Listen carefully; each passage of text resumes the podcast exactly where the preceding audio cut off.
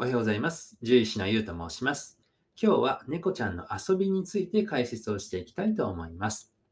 えー猫ちゃんの遊びですね、えーこれには意味がもちろんあります。えーそして、えその遊びの時間が少ないと、実は病気にもなっちゃうんですね。えそして、えおもちゃの注意点なんかについても触れて、え解説をしていきたいと思います。なので、え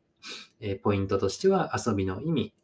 えー二つ目のポイントとしては、えー遊びの時間が少ないと起きる怖いこと。で、三つ目としては、えーおもちゃの注意点ですね。遊ぶ時の注意点を、え解説をしていきたいと思いますので、よろしくお願いします。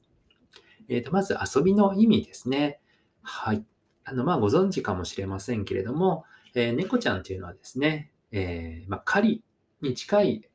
ことをやっているんですね。まあ、狩りが、まあ、遊び。えまあ、もともとは、あの、狩りがまあ仕事だったっていう感じなんですけどね。で、えっ、と、アメリカの方の調査ではですね、あの、まあ、農場にいる猫ちゃんですね。まあ、半分野生みたいな、あの、猫ちゃんを、えーまあ、ずっと観察して、えー今どんなことやってるのかなっていう、え研究があるんですけれども、えそれに関して言うとですね、え1日のうちで3時間以上、まあ、狩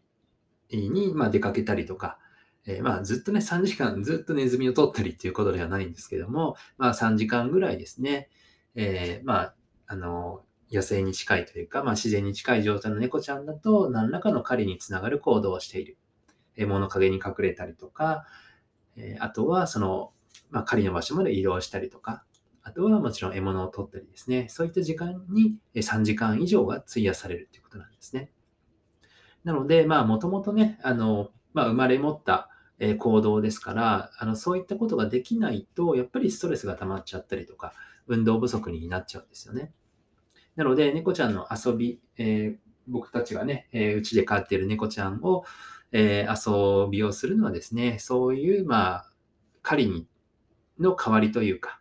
あの、狩りに近い行動を取らせてあげることで、ストレスを発散して、運動をしてっていう意味があるんですね。まあ、それとつながるんですけれども、2番目のポイントとして、遊びの時間が少な少ないとですね、えーまあ、本来の行動ができないわけなので、いろんなこう不具合が出てきちゃうんですね。えー一つは問題行動ですね。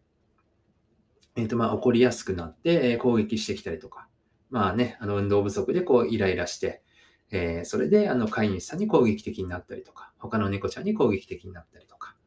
はい、することもあるんですよね。あとは自分の体を異常に舐めちゃったりとか、っていうこともあります。あとは、え男の子だとこうスプレー行動につながることもありますね。ストレスがスプレー行動を引き起こすこともあります。えそして、あとはですね、あの、そういったストレスが溜まると、病気になることもあるんですね。まあ、その皮膚を舐めすぎるっていうことも、あの、まあ、一つ、皮膚炎を起こす。自分で舐めすぎて皮膚炎を起こしちゃうっていう病気の一つにもなりますし、あともう一つ、え多いのはですね、多分これが一番多いと言われてるんですけども、え膀胱炎になっちゃうんですね。え猫ちゃんはストレスで膀胱炎になっちゃいます。なので、えおしっこの回数が増えたりとか、え血尿、もしくは赤っぽい尿が出たりとかすることもあるんですね。で、それでまあ病院に行って、まあもちろんあの薬とかでね、治療することもあるんですが、やっぱりお薬なくなるとまた再発して、やっぱりまた再発してっていうことで、えー繰り返すこともありますからね。実は、あのまあ遊びの時間が少ないとストレスが溜まって、そういう膀胱炎という病気になっちゃうこともあります。でもちろんストレスの原因というのは遊び不足だけではありませんのでね、えートイレの環境だったりとか、他の猫、そうですね、他の猫ちゃんとの関係がまあ実は一番多いんですけども、そういったところも注意して、えー見てもらうのがいいんじゃないかなと思います。えーそしてですね、えまあ、なので、まあ、しっかり遊んであげましょうと。病気の予防のためにも遊んであげましょう。で、運動不足の解消にもなりますんでね、えお願いしますっていうことなんですけれども、まあ、そのおもちゃあを使ってね、遊ぶ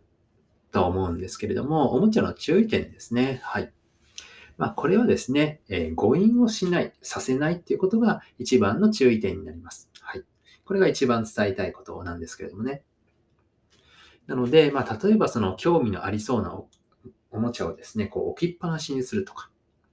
あとは丈夫じゃないものですね。噛んだらすぐこう、ほつれたりとか、えー取れて飲み込めるぐらいの大きさのもの。あとはこう細長いようなものですね。えー、そういったものけあの、まあ、細長いもの遊ぶと思うんで、遊びに使うと思うんですけども、えー、絶対に飲み込ませないようにお願いします。はい。なので、えー、誤飲だけはですね、あの、十分に気をつけていただいて、あの、まあ、予防できる病気というか、まあ、事故ですしね、あの、本当に多くって、あの、まあ、よく、まあ、よくではないですけれども、手術したりとか、内視鏡で取らなきゃいけなかったりとか、あの、はい、え結構大変ですしね、え場合によっては命に関わりますので、えー、絶対に飲ませないようにお願いします。で、まあ、費用的なことを言うと、一応、あの、手術になると、基本10万以上はかかってきますし、はい。めちゃくちゃ高いおもちゃになっちゃいますからね。はい。よろしくお願いします。で、まあ、おすすめのおもちゃというと、まあ、あの、今言ったものに該当しなければ全然いいんですけれども、あの、やっぱり、まあ僕たちがね、あの、遊んであげないとなかなかしっかりと、あの、運動してくれないと思うんですが、まあ自動で遊んでくれるおもちゃっていうのが、あの、まあ、猫ちゃんに関してね、あの、時間を節約するのってなんかちょっと違うような気もするんですけれども、なかなかね、遊んであげられない時にも、まあ、自宅で一人でいる時にも遊べるような、まあ、おもちゃっていうのはありますと。で、実はこれ、タダで作れてですね、えペットボトル、500ml のペットボトルで簡単に作ることができます。で、このペットボトルにですね、あの、穴を開けて、で、その中に、あの、おやつとか、あの、キャットフードとか、あの、を入れておくんですね。で、えっ、ー、と、穴はま自分で開けてもらうんですけれども、まあ、いくつかですね、あの、開けておいて、あんまり大きい穴じゃなくってですね、あの、フードとかおやつがちょうど出てくるぐらい、もしくはちょっと大きめぐらい開けておいてもらうと、あの、こう、コロコロ転がしてですね、ペットボトルって転がりますよね。それで、あの、穴から出てきた時に食べれるっていうような、まあ、要は自分で体を動かして頭を使って、えー、やると、あの、ご褒美がもらえるというか、あの、獲物が取れるみたいな、まあ、彼に近いような行動をすることができるんですね。そうすると、あの、まあ、僕たちが家にいない時間でも、えー、遊ぶ時間が増えたりとか、ストレス解消につながったりするかなっていうふうに思いますんでね。あの、獣医の先生から、あの、えっ、と、さらに、その僕の先生から教えても、先生というか、まあ、あの、講師の人ですね。えー、獣医さんの獣医さんの中にもさらに専門性があって、あの、いろいろ専門的なことを教えてくれる人がいらっしゃるんですけれども、そういった方から、えー、勉強会、セミナーで教えてもらった、まあ、遊び道具ですね。はい。もしよければ、あの、試してみてあげてください。えそれでは本日もご清聴ありがとうございました。じゃあ、バイバイ。